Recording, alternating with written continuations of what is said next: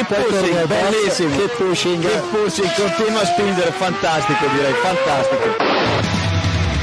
Go to the finish line, keep pushing. Don't worry, I'm pushing like a hell. Fucking, fucking right of him. That was amazing, guys. Woo-hoo! Yes, yes, yes! I'm much quicker than Jimmy. Give me the full power then. Avanti, Fer, avanti! All the time you have to leave a place. Okay, Felipe, Valtteri's faster than you. Do not hold him up. Hey guys, this is ridiculous. Hoy soy Felipe Massa e estáis ascoltando Keep Pushing. Un abrazo.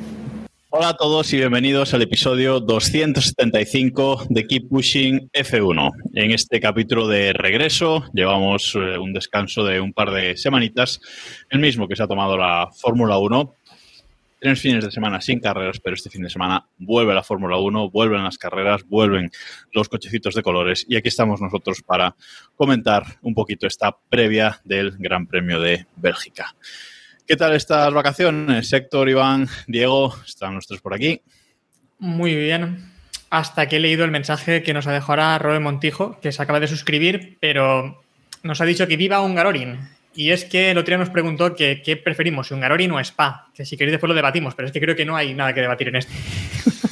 Yo, yo lo que no mía. entiendo es cómo, cómo no hemos bloqueado a Robe de Twitch, de, de Telegram y del mundo. Solamente tú, por ¿eh? hacer la pregunta.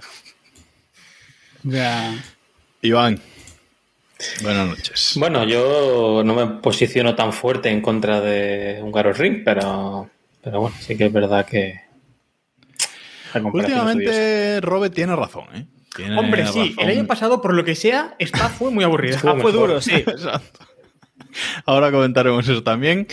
Pero bueno, en general, pues han sido tres semanas eh, en el que la FIA pues, ha aprovechado para bueno, eh, comentar algunas nuevas normas, aprobar las nuevas, nuevas normas que luego eh, comentaremos eh, también. Pero en general eh, ha sido un parón bastante tranquilo después de aquello de Alonso a, Aston Martin. ¿no? A partir de ahí, mm, yo creo, Héctor, que no hemos tenido mucha, mucha cosilla. No, aquello fue como el gran detonante de todo, ¿no? Y después el tema de Piastri, que ha sido incluso tal vez más divertido, porque, bueno, ya, lo- comentamos en el último capítulo, pero ese cruce de, de, de- Bueno, fue un poco como lo de Palou, ¿no? Te ficho, el piloto dice que no hay nada firmado, que no sabemos tampoco muy bien a dónde va, después lo debatiremos también. Y a partir de ahí, pues no hemos tenido mucha diversión, simplemente tal vez la reglamentación de 2026 que no sé por qué la Fórmula 1 parece que la ha ido retrasando lo máximo posible hasta la temporada de verano. No sé si no Mm. querían que hubiese mucha noticia sobre esto o qué ha pasado, pero sí, lo comentamos también luego. Bueno, pues si os parece, empezamos haciendo un repasillo, una previa de este eh, Gran Premio eh, de Bélgica que se va a celebrar en el circuito de Spa. Veremos si por última vez o, o no. Esto está por ver, sigue habiendo muchas dudas con respecto a, a esta mm, carrera y yo la verdad, mm, vamos, pensaba que nunca vería una Fórmula 1 sin Spa, pero últimamente ya voy teniendo bastante miedo y lo estoy viendo bastante cerca de que se lo carguen, ¿no, Iván? Del, del Mundial. Bueno, si en 2003 veía la Fórmula 1, ya viste una Fórmula 1 sin Spa. Luego volvió rápido. El varias, caso es que. varias temporadas, ¿no? ¿No se fue alternando durante alguna temporada que otra? mm, no lo sé, la verdad. Me sonaba Sí, que aparte de a mí me- 2003, a mí me 2005 suena- 2006 tampoco estuvo algún año así. A mí me suena que por ahí hubo alguna temporada más sin, sin Spa. Sí. Lo lloramos, lo echamos de menos, pero sí que hubo. Pero bueno, a Sí, el caso, bueno, el caso es que esta vez si se va, yo creo que para no volver. Por lo menos eh, tiene una pinta más chunga, ¿no? Que otras veces. Sí, yo, yo lo digo por eso, porque otras veces, Claro, pues, bueno, claro, sí claro. ha podido no estar, pero bueno, pero ah, esta vez tiene una pinta muy chunga. Sí, Sí, Sí, Nos confirma que todo- Ajax que eso, en 2006 tampoco estuvo Spa en la Fórmula 1. Sobre todo por el. Por, por la pinta que da eh, las decisiones que está haciendo Liberty en el tema de, de circuitos, ¿no? O sea, Spa, hay que decir que ha renovado bastante el circuito, la pista en sí, o sea, lo que es la, lo negro, por así decirlo, ha cambiado poco, pero sí que las escapatorias y, y las, las escapatorias, tanto los muros como la, han metido temas de, de escapatorias de Puzolana, etcétera, en algunas zonas, han alargado las, las escapatorias que, que tenían en Rush, por ejemplo, y han hecho algunas trazadas alternativas para otro tipo de competiciones, etcétera. O sea que se han invertido una pasta en, en mejorarlo en cosas que se vienen exigiendo a Spa, ¿no? Era uno de los temas más peliagudos, ¿no? La seguridad. Y a pesar de ello, Liberty parece que le, que le da igual, ¿no? Parece que era es económico el tema y, y ya está. Aquí el problema parece que es eh, porque Spa sigue sin. Ha mejorado la seguridad, pero creo que siguen sin poner las barreras Tech Pro, estas que le exigía la FIA o que la FIA le aconsejaba poner. Eh, siguen sin, sin ponerlas. Eh, y yo creo que, bueno, la Fórmula 1 me parece que lo va a usar de excusa realmente. Eh, pero bueno, también Spa podían dar el brazo al torcer y dice, mira, te ponemos estas barreras, ahora, ¿qué excusa tienes para, para echarnos? ¿no? Pero bueno, mm, no sé, Diego. Yo creo que a estas alturas Liberty ha, ha dejado claro que lo que, que los criterios deportivos no son los que priman, ni mucho menos para la elección o no de un No, claro. circuito. Es decir, hemos corrido, hemos visto ya más de un circuito que no era un circuito para correr en Fórmula 1.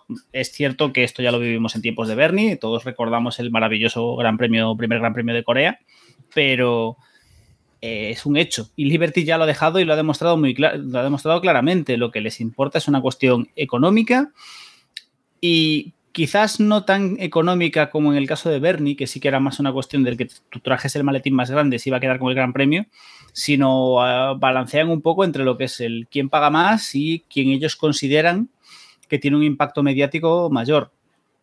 Y siendo realistas, por mucho que para los aficionados, para nosotros como aficionados sea muy importante, eh, el im- Spa no tiene un gran impacto para el gran público o no es algo que vaya, renovar Spa no es algo que vaya a conseguir mm, ganar más adeptos a, la Fórmula 1 y la realidad es que no va a perder aficionados a la Fórmula 1 por mucho que nos quejemos. Es decir, no, no creo que nadie vaya a dejar de ver la Fórmula 1 porque no esté Spa, aunque quizás deberíamos todo, pero bueno.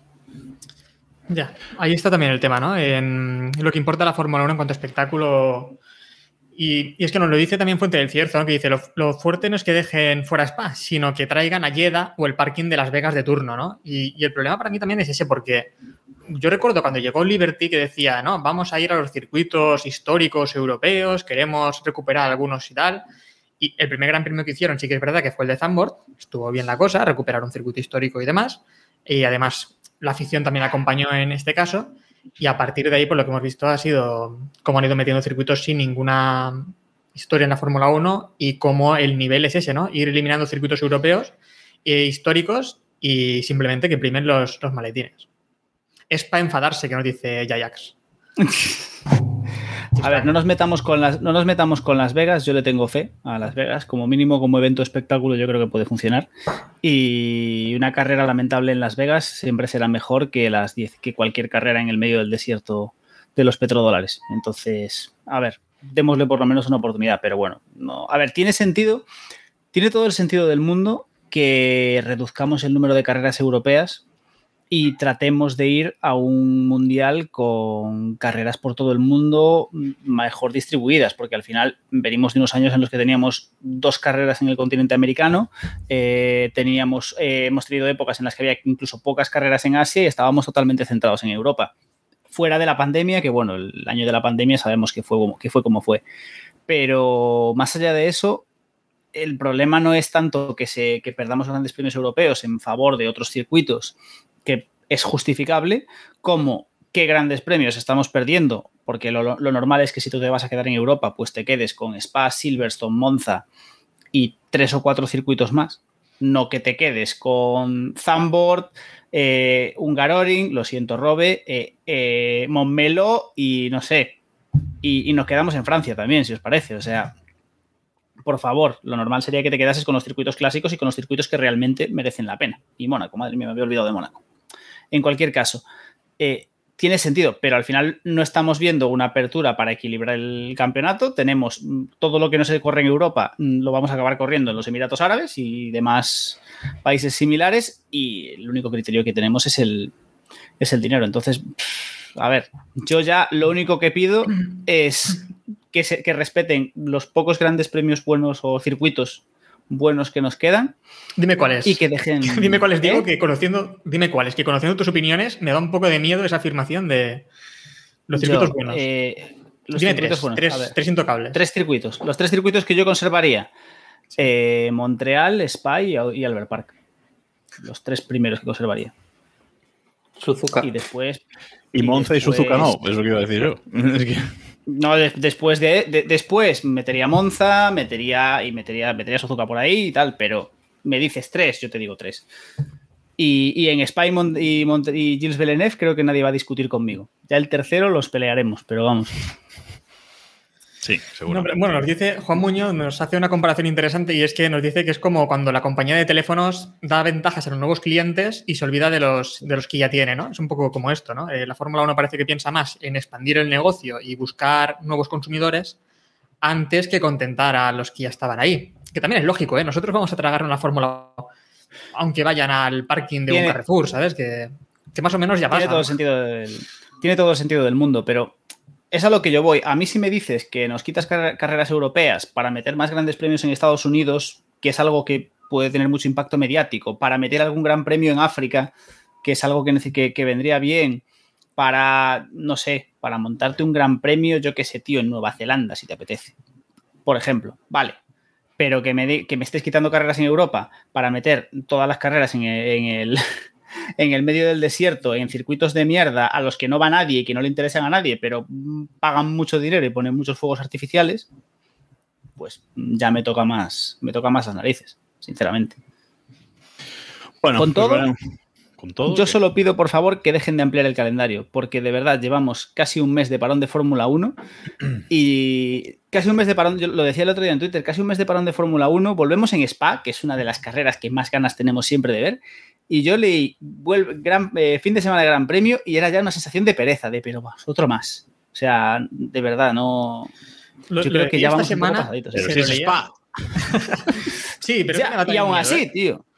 No, se lo leía esta semana a, a Ricardo, que decía que le gustarían campeonatos de 18 carreras.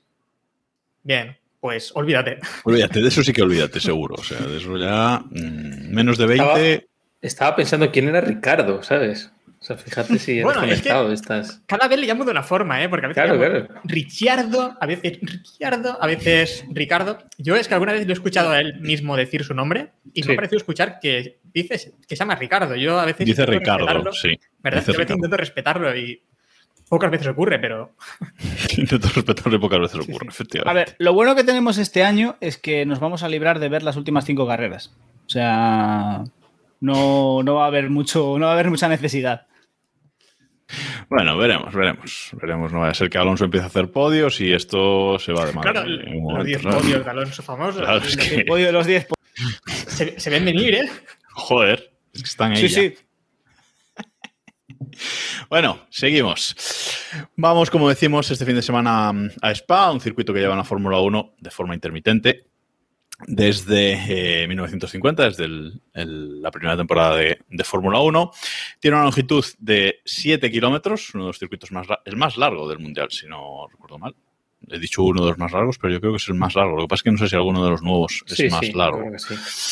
Eh, 7.004 eh, metros tiene este, este circuito y se van a dar 44 vueltas el domingo para hacer una distancia total de carrera de 308,52 kilómetros. El récord de vuelta lo tiene Bottas desde 2018 en 1 minuto 46 segundos, 286 milésimas. Cuidado aquí porque son vueltas largas, vamos a ver eh, diferencias más grandes entre los distintos eh, monoplazas, que no nos conduz- confunda demasiado mm, esto, porque siempre, siempre pasa, son vueltas largas y evidentemente va a haber más eh, diferencias a la hora de, de valorar las mejoras de, unos y otros, hay que tenerlo siempre en, en cuenta.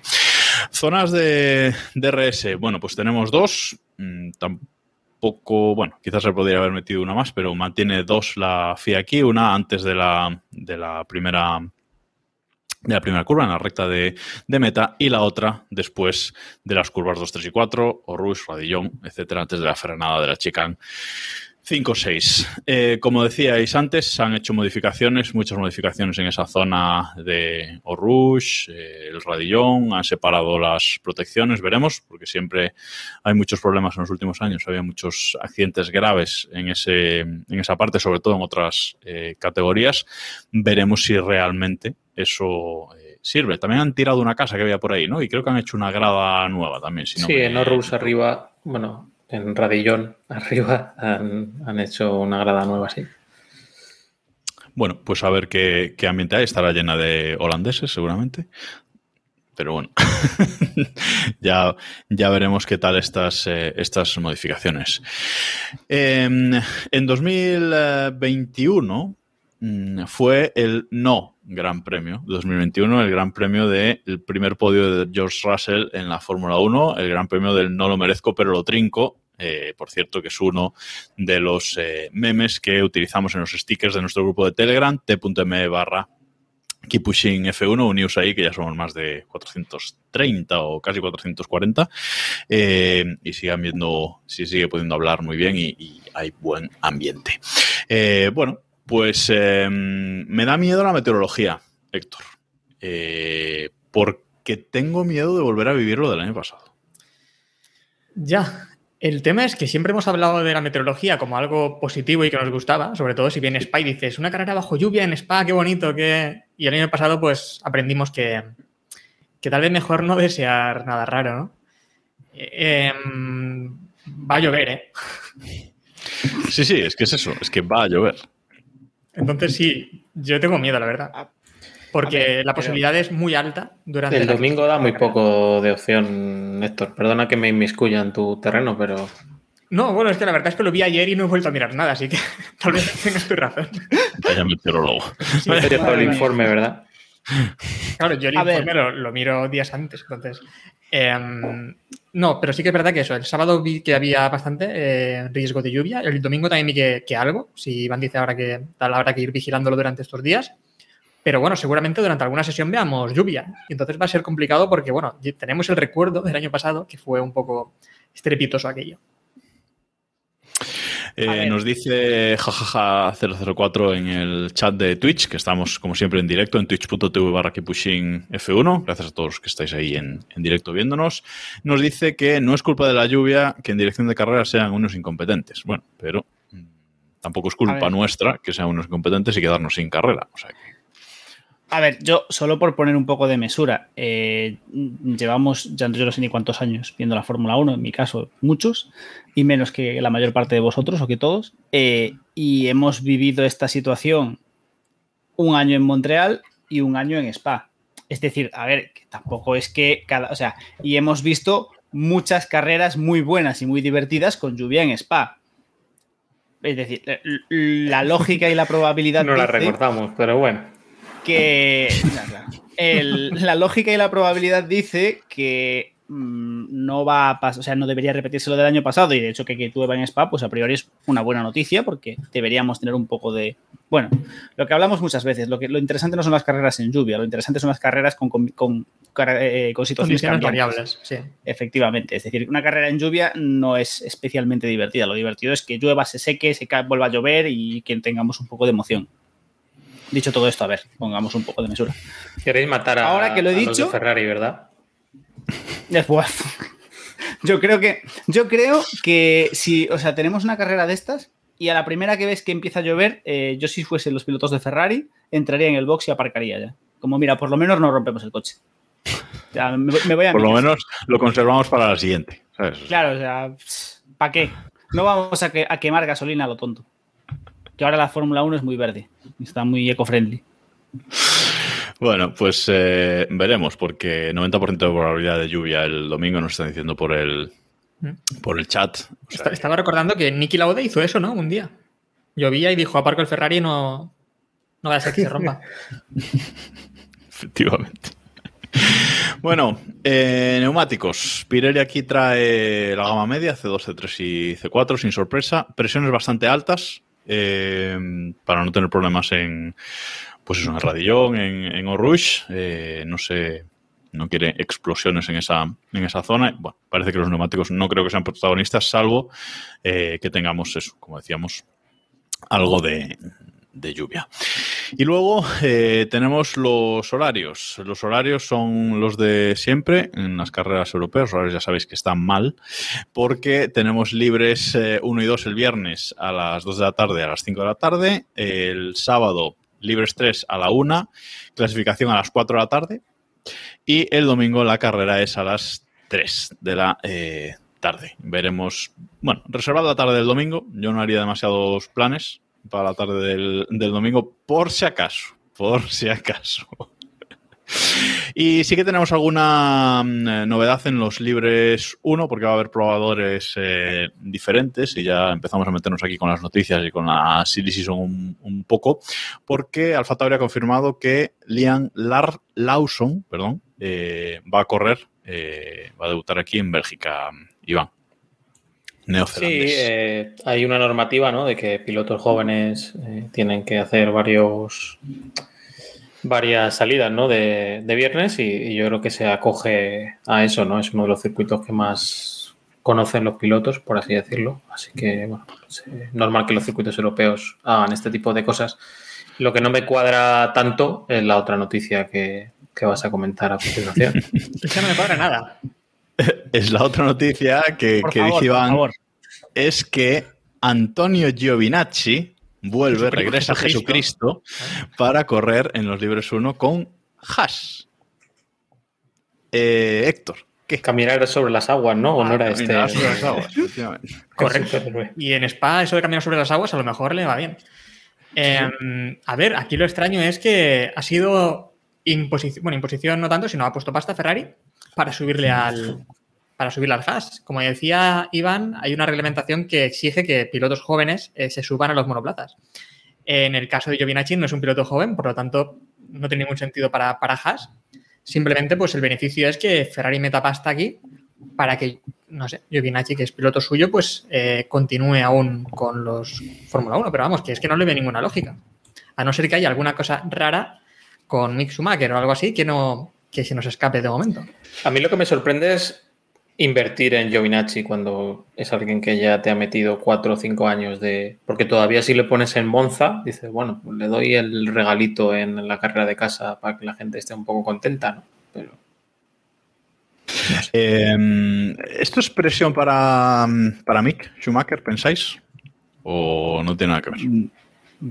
Hombre, yo creo que no. O sea, si, yo creo que si quieres meterle presión a Mick Schumacher, no sientas a, no sientas a Giovinazzi, ¿no? No sé, sientas a alguien que pueda. O sea, no sientas a un tío que lleva cuatro años, Pero- que ha pasado cuatro años en Fórmula 1 sin hacer nada destacable No, pero es que además y, que está de con- vuelta, o sea. ya con Magnussen ya tiene presión, ¿no? Vale que Magnussen no es de, de Ferrari, pero vamos, que la comparación con su propio compañero de equipo ya le pone bastante bajo presión esta temporada. No es lo mismo que la temporada pasada que tenía Mazepin, que bueno, pues tenía Sí, más pero- facilidad, ¿no? Para... Pero Giovinacci en principio Pero- paga, no, bueno, paga Ferrari, vamos. O sea, mm, A ver, en Haas han dicho que ellos encantados, ¿eh? Ah, Encantados de tener, de tener vamos. Giovinazzi, encantados de tener pasta de Ferrari, pero que por lo demás, por parte de Ferrari, no, no sé, yo no le veo ninguna lógica. Pero bueno, ya sabemos que en Ferrari pues, son de hacer cosas muy creativas. yo creo que ver, aquí el, el fondo de la película eh, es el posible pase de Schumacher ¿no? al PIN, que se está comentando. Eso sí explicaría que, que quisieran meter ¿no? a, a Giovinacci en Haas. Es la única explicación lógica, pero es que no, te- no termino de creer que, que Alpine vaya a ir a por Schumacher, la verdad. Sí, pero también como decías tú, vale, Alpina por Schumacher, muy bien. Si eso fuera así, ¿por qué Ferrari decide también llevar a Giovinacci a, a Haas? No lo sé, es que es un piloto, como tú decías, es un piloto que ya pasó por la Fórmula 1, no, no es un piloto de futuro, ¿no? Vamos, pienso, no sé. Se me hace muy raro. Sí, tiene poco que hacer ya en la Fórmula 1, ¿no? Parece. O sea, es un piloto que, bueno, pues no, no, no, no hay mucho más. O sea, huele a. Iba a decir Roquefort, pero era almidón lo que quería decir. no sé, yo tampoco lo, lo entiendo eh, realmente. Es un piloto que abandonó la Fórmula 1 sin pena ni gloria. Y ahora nos lo traemos aquí otra vez, habiendo un montón de pilotos jóvenes que puedes meter ahí. No sé cómo está el programa de jóvenes pilotos de Ferrari, si sigue existiendo. O, ¿El qué? O ya lo limpiaron, pero. Que No metan sé. a. Que metan a Stroll, de joven piloto de Ferrari también, ya, ya que estamos. No, ya no, Todo- no tiene ningún sentido. Lo fue, lo fue. Fue joven piloto de. Por eso, por eso. Seguimos, seguimos entonces. Eh, en todo este tiempo, como decíamos al, al principio, eh, Alpine creo que estuvo 13 días, Héctor, corrígeme si me equivoco, sin poner un tweet después de anunciar que Piastri correría con ellos a partir de la temporada 2023. Pero Debo al final, admitir, Ah, perdí la cuenta eh, de los días, pero sí, sí, estuvieron muchos días. Y lo fuerte es que tampoco han borrado el mensaje de Piastri, que después No. leí también que era por un tema también. ah, yo escuché también tema legal, yo creo que fue un poco de cabezonería, ¿no? Porque vamos, si tú borras el tweet, es como diciendo que tienen razón los demás y, y tú no tienes contrato con el piloto, ¿no? Y como ellos siguen firmes en que el contrato válido es el suyo con Piastri, pues ahí sigue el tweet, sin, sin borrar. Eh, y bueno, después el, lo más sorprendente fue eso, que el, el community manager de Alpine anunció esto, se fue de vacaciones y ahí, no sé, imagino que en unas islas griegas o algo por ahí, y imagino que no se enteró de lo que, de la que había liado. Eh, tenía la contraseña de la cuenta, el móvil apagado, bueno, un lío, un lío para poder contestar ahí. Pero la cuestión es que este tema tampoco se ha movido nada, ¿no? Es decir, este tema, todo este eh, culebrón, seguimos sin saber dónde correrá Piastri la temporada que viene, aunque bueno, hay algunas informaciones por ahí que parece que lo, que lo sitúan ya eh, finalmente en, en McLaren como piloto titular, saliendo eh, Ricciardo. No sé, no sé cómo, cómo veis este tema todo, porque no, no se ha aclarado nada en todas estas semanas y me parece extraño. No sé si por detrás se están moviendo los abogados, supongo, vamos.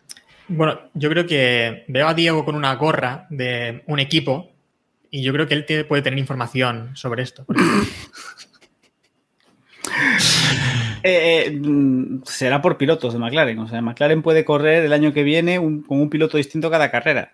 Eh, yo, yo la verdad es que no tengo, no tengo ni idea. Yo me imagino que realmente eso, entre vacaciones, el tema de cerrar las fábricas y demás, se ha parado todo un poco y lo normal sería que en las, yo creo que en las próximas semanas, ahora, antes de que termine la temporada europea, se aclare un poco todo, todo esto. Al final, en mi opinión, esto ya va más de. O sea, el tema Piastri está en los, eh, está en los tribunales, o bueno, va, va por mediación legal, y yo creo que Alpine va a quemar esa. Va a quemar eso, aunque solo sea eh, por joderle el asiento, o sea, por joder a Piastri y a McLaren. Es decir, entonces yo me imagino que Alpine no va a anunciar nada hasta que le confirmen que no tiene piloto.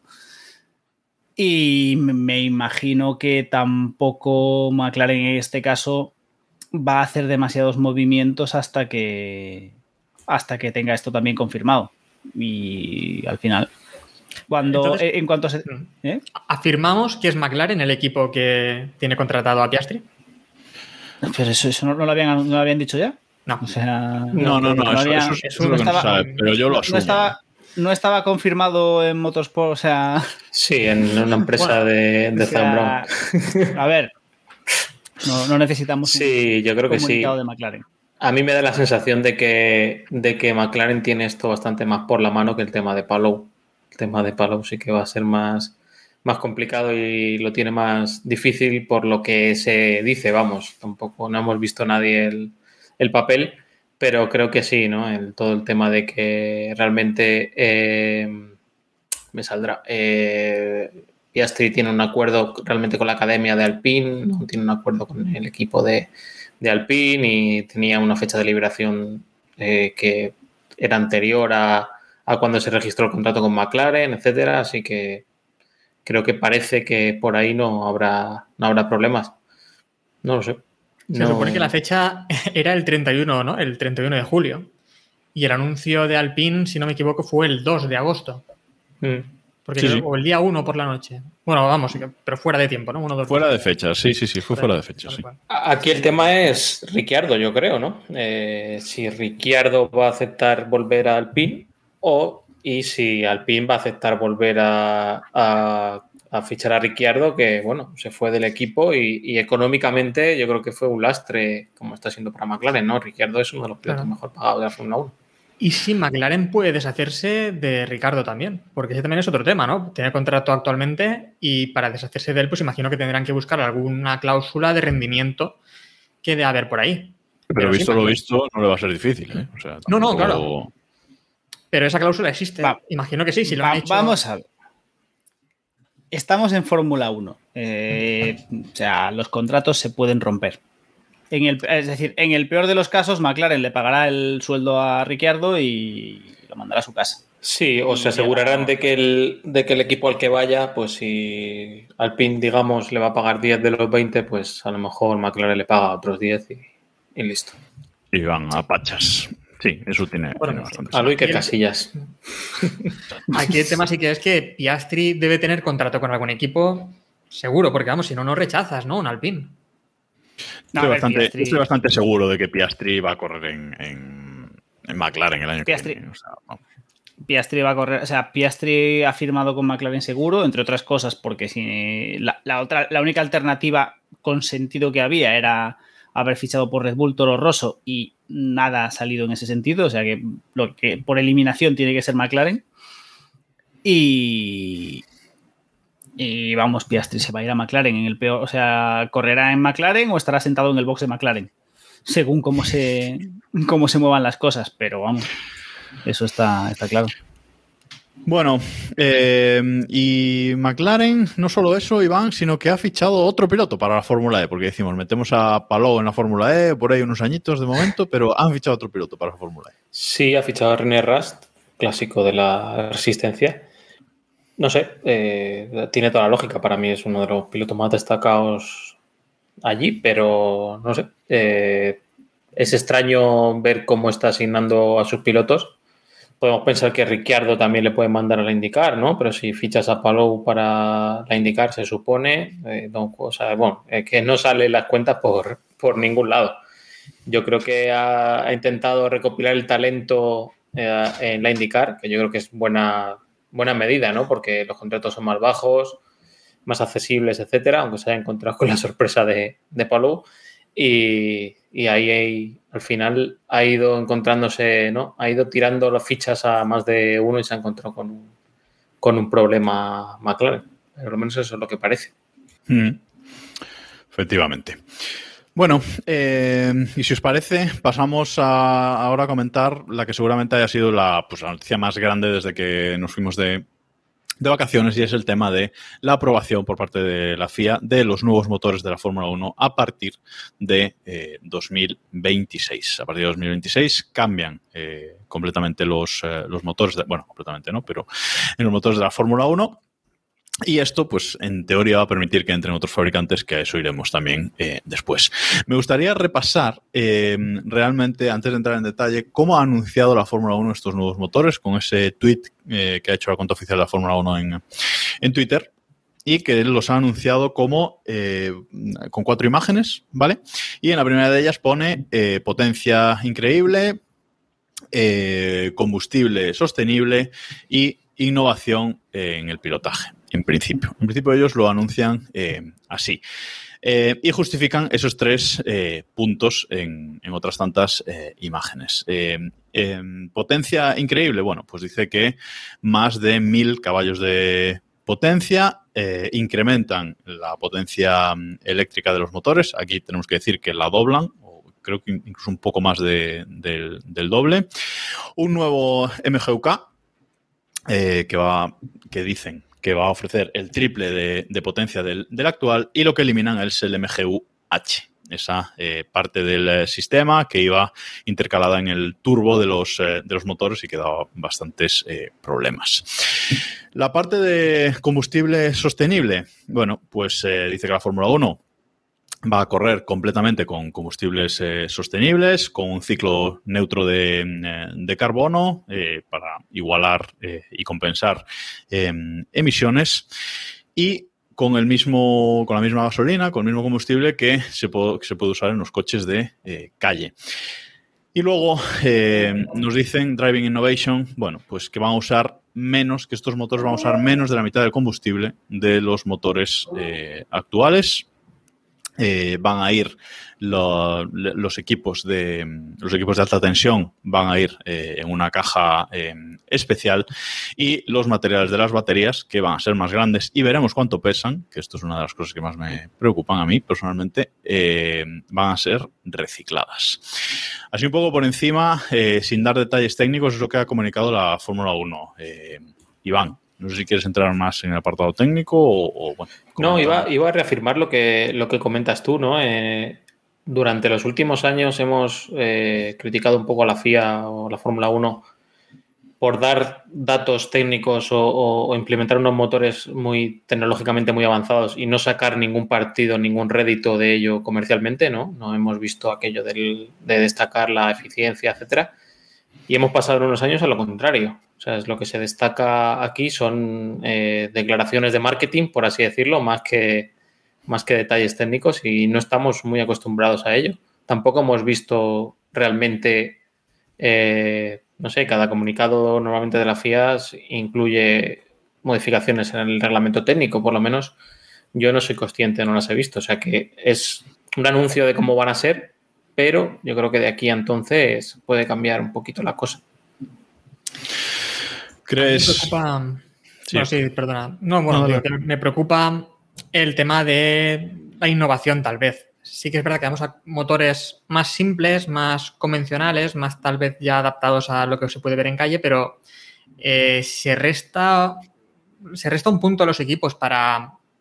No sé, se va reduciendo cada vez más la maniobra de los equipos, ¿no? Y esto nos lleva a que tengamos una Fórmula 1 donde los motores van a estar de nuevo congelados, donde va a haber menor investigación en los motores y por lo tanto vamos a una categoría casi de motores de un motor único, ¿no? Porque no, no vamos a ver grandes diferencias en los motores o no se esperan esas diferencias porque la maniobra es muy corta.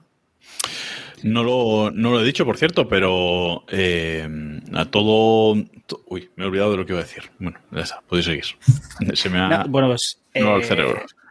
En teoría, en teoría la, la evolución se supone que va a ir en el.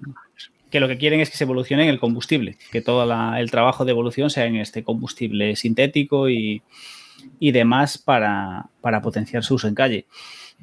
Dice Sector que es un motor más parecido a los de calle. Eh, si a día de hoy encontrar un motor con seis cilindros es complicado, para 2026, eh, que se supone que la mitad de países ya ni venderán motores de combustión, no tiene ni, no sé, vamos, parecido con el, con el de calle, ojalá se pareciese algo a lo que, Bueno, a ver. a lo que puedes ver en la calle.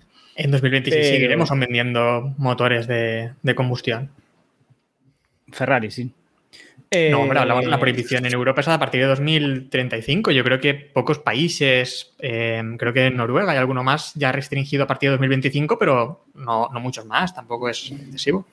Pero el mercado va, por desgracia, el No mercado sé va en la tendencia. El- el año Déjalo de más dramatizar, ventas- es lo que le gusta. Sí, sí, sí. déjame, El- déjame el año llorar, de- déjame llorar. El año de más ventas de motores de combustión será 2034. Porque a partir de ahí se prohíben la venta de coches de combustible y seguramente los combustibles debería bajar su precio y el precio también de la luz pues subir y bueno, son previsiones que No sé yo, no eh. ninguna parte. no me ocurre en. Tú cuenta que todo sube. Algo- el combustible. Algo me dice, algo me dice que para 2030 y algo, Estaremos todos muertos. eh, los únicos coches de combustión que si, Si, vivos- si Putin quiere.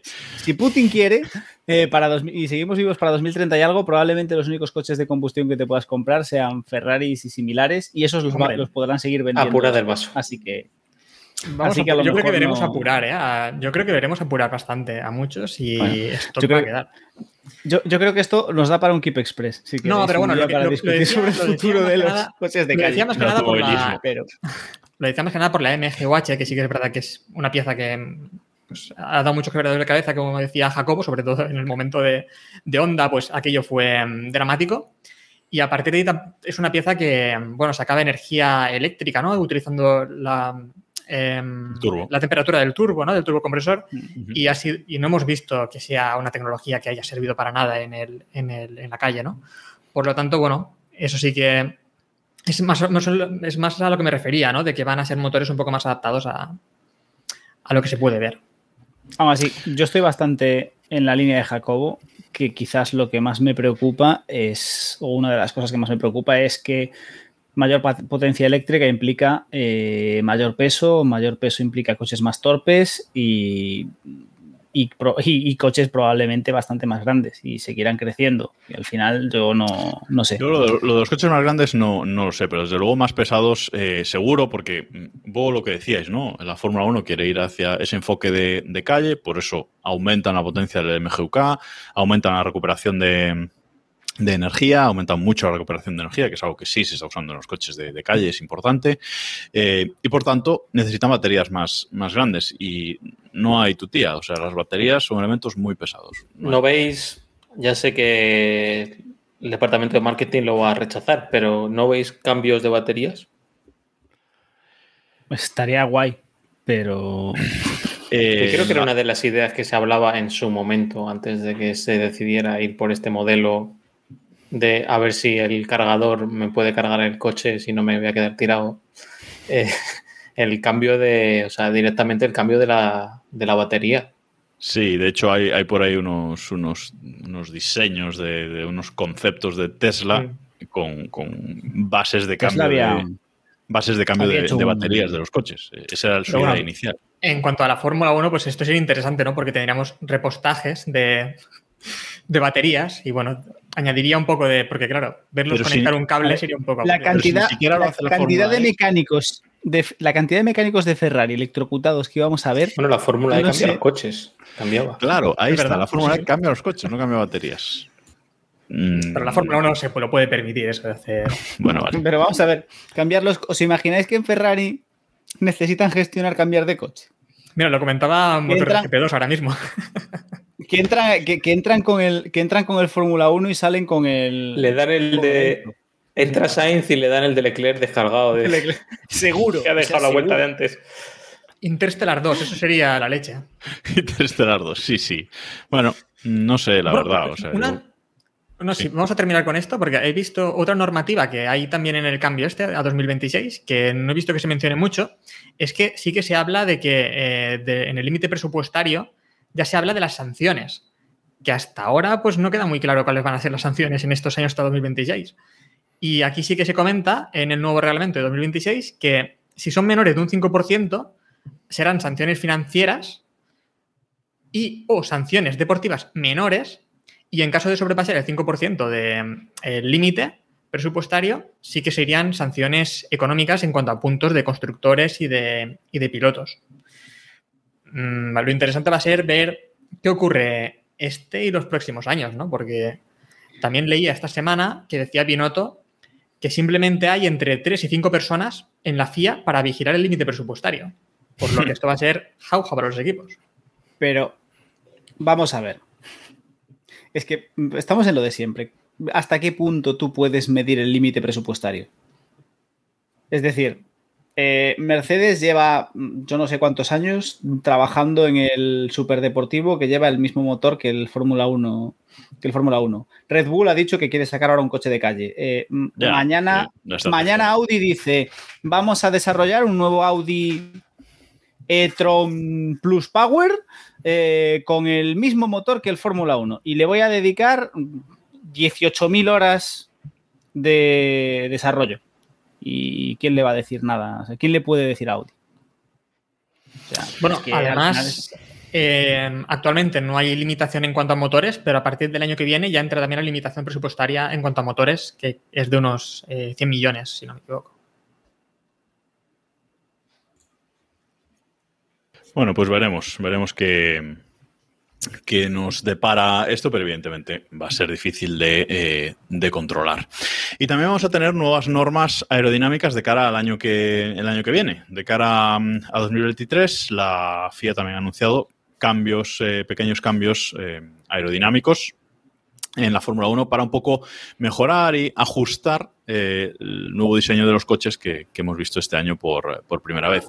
Lo principal es que van a obligar a subir los coches un mínimo de 15 milímetros con respecto al suelo para mm, disminuir eh, el efecto del eh, famoso twerking, del porpoising, y van a hacer otros cambios, pues bueno, también fruto del accidente de Yu, pues en más pruebas eh, en la barra, en el arco antivuelco, eh, pruebas laterales, eh, nuevas pruebas para que los equipos se vean forzados a eh, reforzar esa, esa parte. Me preocupa, creo que ya lo decíamos en un capítulo anterior, especialmente el tema de los 15 milímetros, porque mm, evitas el porposing, pero mm, haces un. Bueno, permites que el efecto eh, del efecto suelo sea menor, ¿no? Si, no, si los equipos no logran sellar bien lateralmente el, el coche, ¿no? Nos, pre- nos preguntaba Pietro Bolos eh, al inicio del podcast que mm, si creíamos que esta reglamentación anti-twerking iba a hacer los coches más lentos. Pues sí, obviamente creo que, creo que sí. A ver, los equipos conseguirán suplirlo de otras formas, pero en principio la normativa lo que hace es hacer coches más lentos por lo que comentaba Jacobo, ¿no? que tenemos menos efecto suelo. Bueno, lo veremos. Al final, año tras año escuchamos, o sea, hay normativas que en principio van a hacer los coches más lentos y luego acaban encontrándole la vuelta de la vuelta de tuerca. Yo no sé. Esperemos a ver el resultado. De todos modos, eh, perdón, Iván, eh, de todos modos, ya a estas alturas, casi, mira, dame coches un poco más lentos y que sean más interesantes y que tengamos más y que aporten más y al final que o sea estos coches al final estos coches son mucho más rápidos que los que teníamos en la época pues de los V12 de los V10 y todos volveríamos sin dudarlo a aquellos coches. Entonces el que sean más rápidos no es el no lo es todo al menos desde mi punto de vista. Yo iba a decir que, que no veo la necesidad de estos cambios y el porpoising ya se ha olvidado, ¿no? No parecía que ya todos los equipos lo han solventado y demás. Yo es que es eso, tampoco veo por qué este, vamos, este cambio así ahora, pero bueno, la, la FIA ahora. A mí sí que me gusta lo de lo del antivuelco, eso sí que me parece que, bueno, Sí. que han reaccionado rápido en un mes o dos meses. Pues bueno, eh, parece que, que por lo menos en el camino, bueno, bueno estar en ese sentido. Sí, a ver, se han dado cuenta de que había un tipo de torsión, un tipo de impacto que no estaban midiendo y que fue exactamente lo que hizo que se reventara y se levantara el largo antivuelco de, de ello. Así que bueno, está, está bien, ya, ya lo comentábamos, que sería pues simplemente que la FIA pusiese más presión o más peso en esas pruebas eh, para forzar a los equipos y, creo que lo, que lo han conseguido, lo cual está, está muy bien. Eh, más cosillas, porque con este cambio de normativa, sobre todo el tema de los eh, motores, pues nos vamos hacia una Fórmula 1 por fin con el grupo Volkswagen, eh, por fin con Porsche y Audi, que seguimos ahí un poco esperando a que lo, a que lo anuncien, y no sé quién llegará antes, si Porsche o, Audi, pero eh, parece que Audi eh, va a comprar definitivamente, creo que el 75% de, de Sauber para entrar en la Fórmula 1 eh, a partir de 2026. ¿Cómo lo ves, eh, Diego? Parece que aquí finalmente va a haber equipo Audi como tal, como aquel BMW Sauber que habíamos que dio bastantes mm, pero- alegrías. pero vamos, vamos a tener un Audi Sauber o vamos a tener un Audi y ya está Audi Sauber. Ya está Esto es así. Quiero verlo yo. Sí, yo creo Sí, que sí, como, Audi Sauber. co- co- como Alfa Romeo Sauber, ¿no? O BMW Eh, Sauber, o Sauber Ferrari. Pero BMW Sauber era BMW Sauber, hombre. En cualquier caso, em, yo creo que era, era el camino lógico para Audi. Eh, tienen que, tenían que comprar un ego. Parecía bastante lógico comprar un equipo en lugar de, de meterse, de, entrar como un equipo nuevo, visto aparte la gracia que le hace a nuestro querido Toto que entre en nuevos equipos. Y, Bueno, no solo y Toto, la- ¿eh? Alguno más también ha comentado.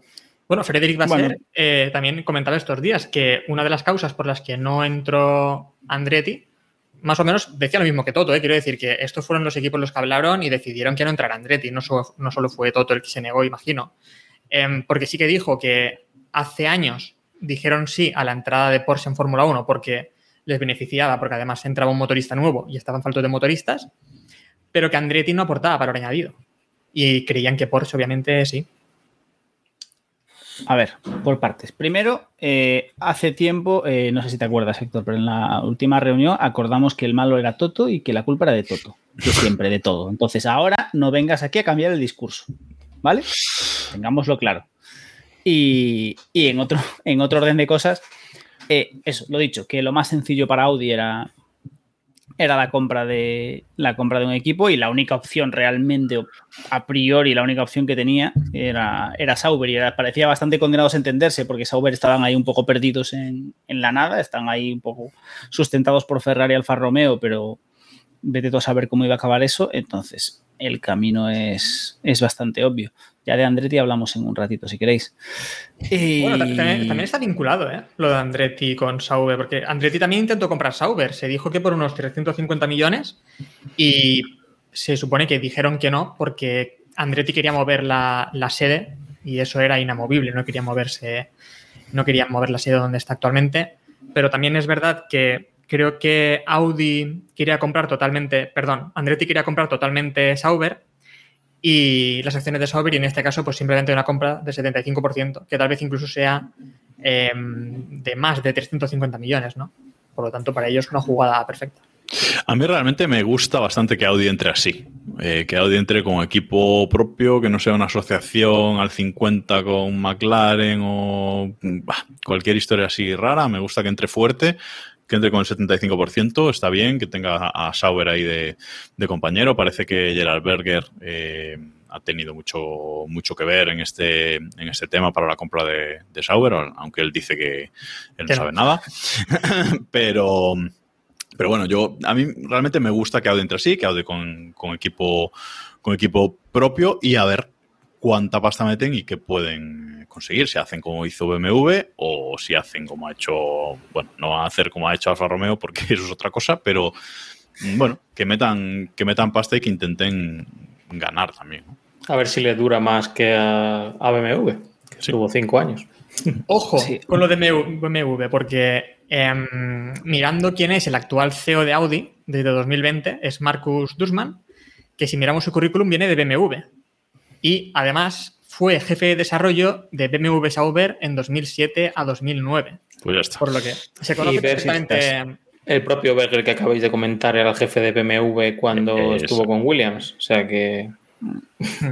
Todo cuadra. todo cuadra. A ver, vamos a ver. Una marca como Audi, eh, del mismo modo que Mercedes en su día, no entra en Fórmula 1 si no es para ganar.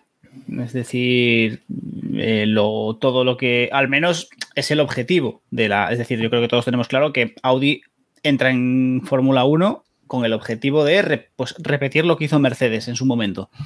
Llegar y, dominar. ¿Y Porsche? Luego le saldrá. Eso, a mí, yo eso no lo entiendo. O sea, sinceramente, no- no- no- o sea, la maniobra del grupo BAC de de repente voy a entrar con dos equipos, o sea, bueno, con dos motoristas y, y un equipo, no, no, lo, no lo termino de entender.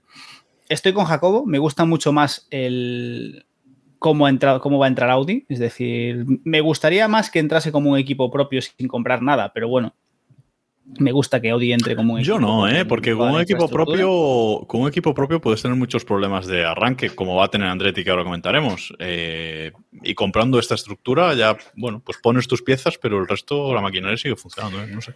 Ojalá tenga problemas Andretti, yo creo. Eso Pues te iba a decir yo. señal. Yo creo que es un poco lo que quiere Porsche, es un poco la estructura que está usando, eh, bueno, lo que quiere el, el grupo BAC, la estructura que está usando Ferrari.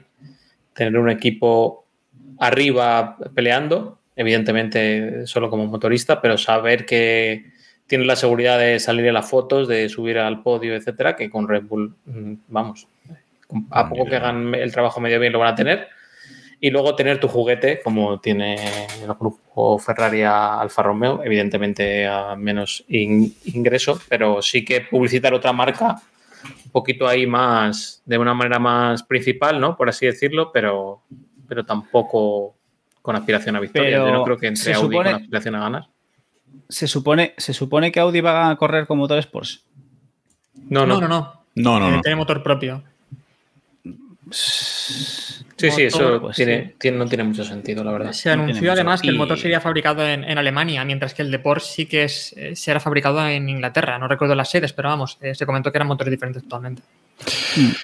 Mm, Veremos. eh, Diferentes. Veremos qué hacen. Sí, pero es que, eso, es que eso iba a decir. El diseño van a hacer el mismo. Luego que llevan un rebranding diferente o que los equipos de soporte, etcétera, sean diferentes, bueno, pero Hombre, si hay dos fábricas distintas, ya por mucho que estén diseñados. eh, Sí, como la fábrica de Haas esa que está dentro de Ferrari también.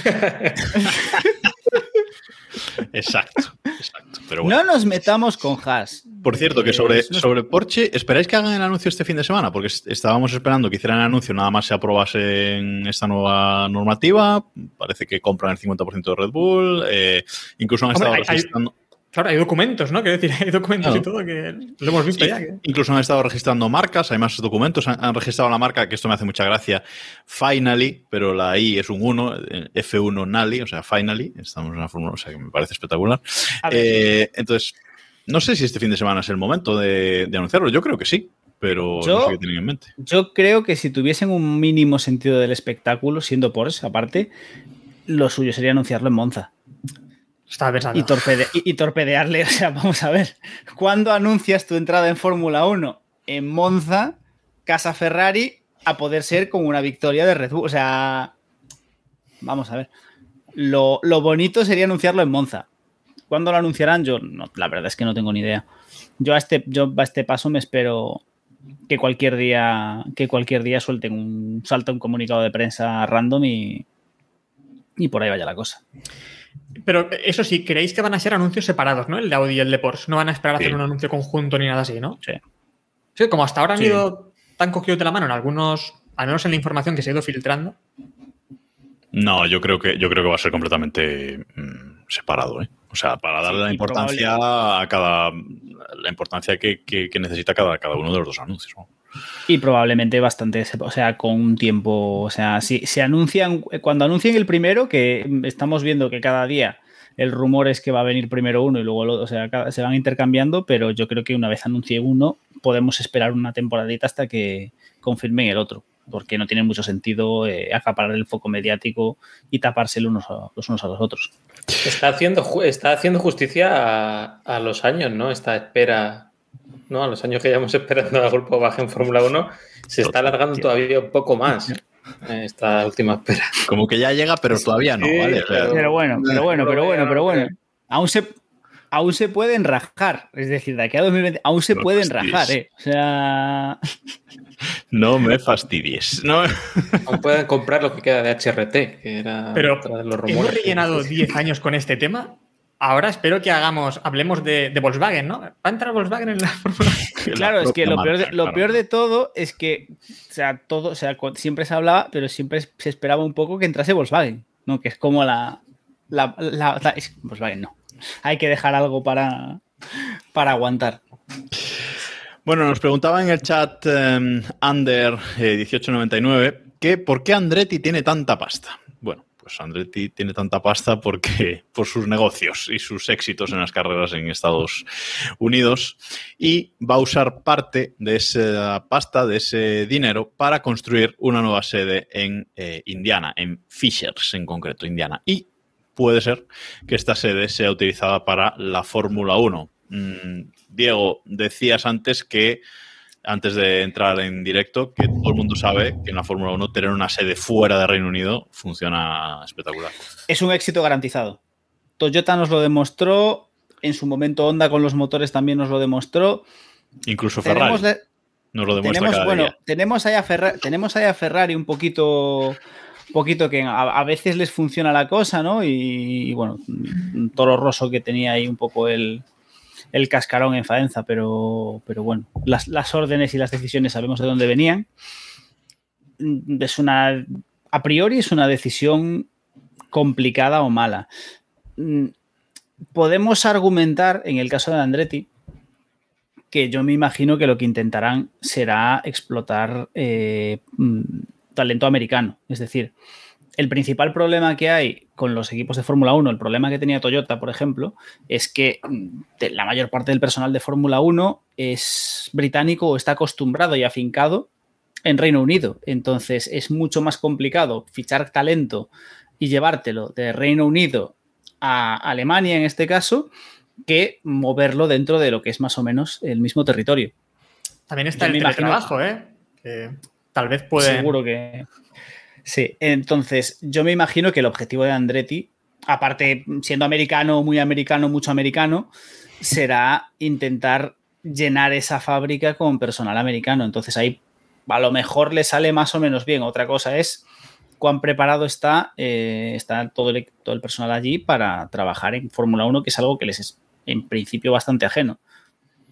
¿Cómo lo ves, A Joan? ver, ¿cómo- Sí, es evidente lo que dice Diego, o sea, que, que es un reto difícil y que todo el que ha intentado eso se ha estrellado en el pasado. Eh, me estoy acordando mucho de Honda, ¿no? Que dijo, va, empezamos con un proyecto de Fórmula 1 sin presión y tal, y vamos a traer eh, ingenieros de japoneses que, que quieran venirse a Europa, que quieran tal, y ya vimos cómo salió el tema, hasta que Red Bull tiró de contactos y contactó con Ilmor y todo el este, que fueron una empresa con sede británica y muy británica, como dice Diego, que fueron los que han terminado de afinar ese motor y que Honda haya podido proseguir. Es muy complicado. Yo lo veo, lo veo difícil. O sea, veo un encaje, bueno, pues lo mismo que decís de Audi, comprando un equipo y, y dando tu sede aquí, no eres menos, yo creo, por montar la sede aquí. Ya vemos todos los equipos, eh, bueno, el propio Mercedes, ¿no? No hay nada más alemán que Mercedes o pocas cosas. Y la sede está en Reino Unido. Pues esto es parecido.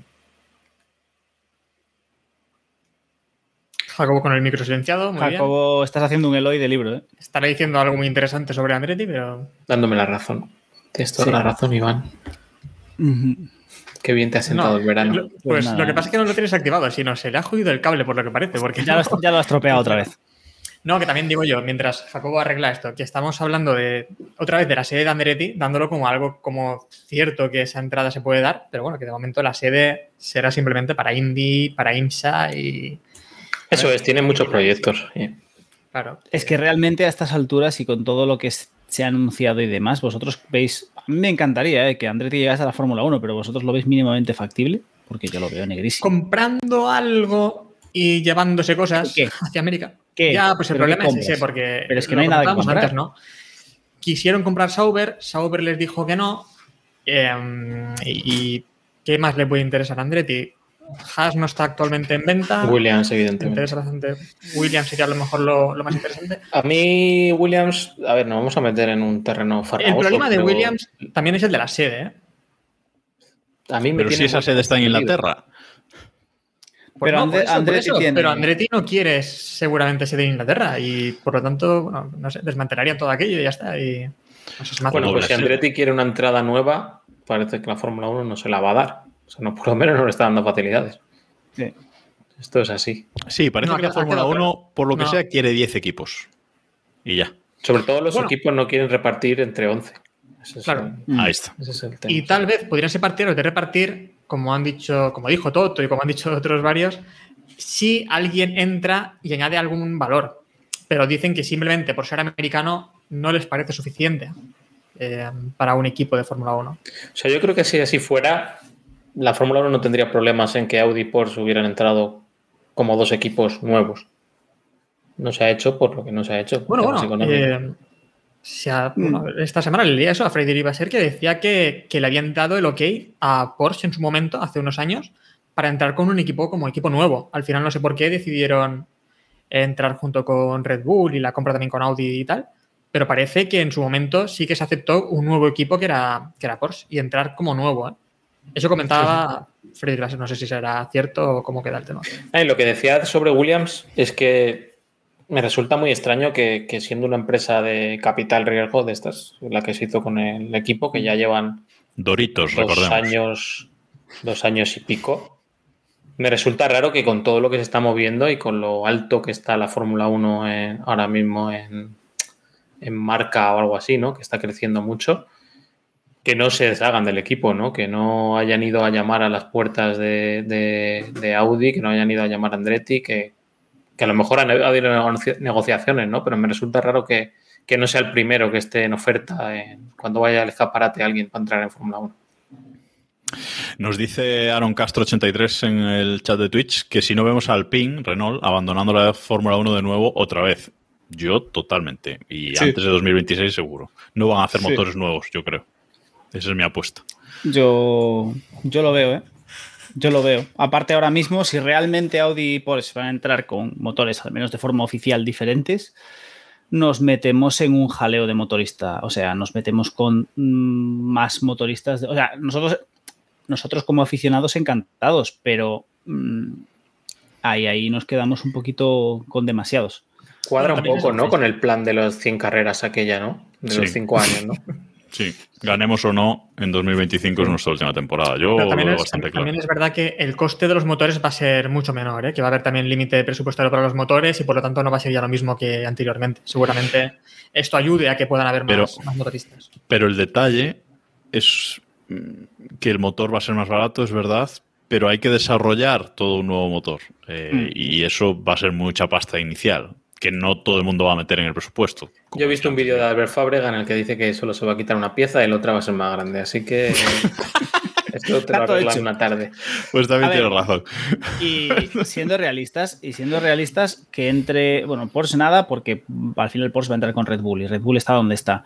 Pero que entre Audi en Sauber es un rival, o sea, es un candidato número uno a empujar a Alpine eh, más abajo, tanto a nivel mediático como a nivel deportivo. Que puede pasar cualquier cosa, pero bueno, lo que hablábamos antes, lo lógico, lo normal es que Audi entre apostando fuerte y que Audi entre. No creo que Audi vaya a entrar en Fórmula 1 para hacer lo que está haciendo Alfa Romeo. Estamos hablando de un equipo que entró en Le Mans para ganar Le Mans, ganó Le Mans y dijo, venga, ya está. Y yo creo que van a entrar en Fórmula 1 como mínimo para intentar para intentar llegar a para intentar ganar o luchar por victorias. Y a nivel económico probablemente, y sin probablemente, Audi se puede permitir un desembolso que Alpine no. Entonces, es una entrada un poquito, yo creo que pone un poco más contra las cuerdas ese proyecto que, que está claro que no está yendo precisamente como esperaban, digan lo que digan. Bueno, pues eh, vamos a acabar eh, el podcast de hoy. Vamos a ir cerrando ya con dos noticias realmente un poco de, eh, relleno. Y es que Grosjean dice que todavía no ha hecho el test de Fórmula 1 con Mercedes, pero dice que es culpa suya, que no, que no ha tenido tiempo. Bueno, Grosjean, te están dando largas. Alguien te lo tenía que decir. Mm, No pasa nada. Pero bueno, él dice que es, que es su culpa. Y eh, Norris, Lando Norris, eh, dice que le gustaría competir fuera de la Fórmula 1 y le gustaría competir en rallies. Eh, esto con Kubica no salió bien, con Kimi tampoco. No sé si a Lando le va a salir bien. Pues bueno, pues nada. Eh, Yo creo que está pidiendo a Zach Brown otro equipo, ¿no? de hecho, ver, yo creo que ha dicho rallies. Yo creo que ha dicho rallies porque ha dicho, eh, ¿dónde no tienen estos equipos? Estos Ahí. equipos no vaya a ser que abra la boca y, para- y por, Y me y por para un asiento me, empaqueten, me empaqueten en cualquier lado. Entonces dijo, "Eh, rally, Pero rally. Yo quiero probar rallies. Sitio para Palou. Que vamos, Extreme Verás, E nos dicen en el chat también. McLaren, McLaren MotoGP. Se, se viene, está Sí, claro. sí, sí, sí, sí, sí, sí.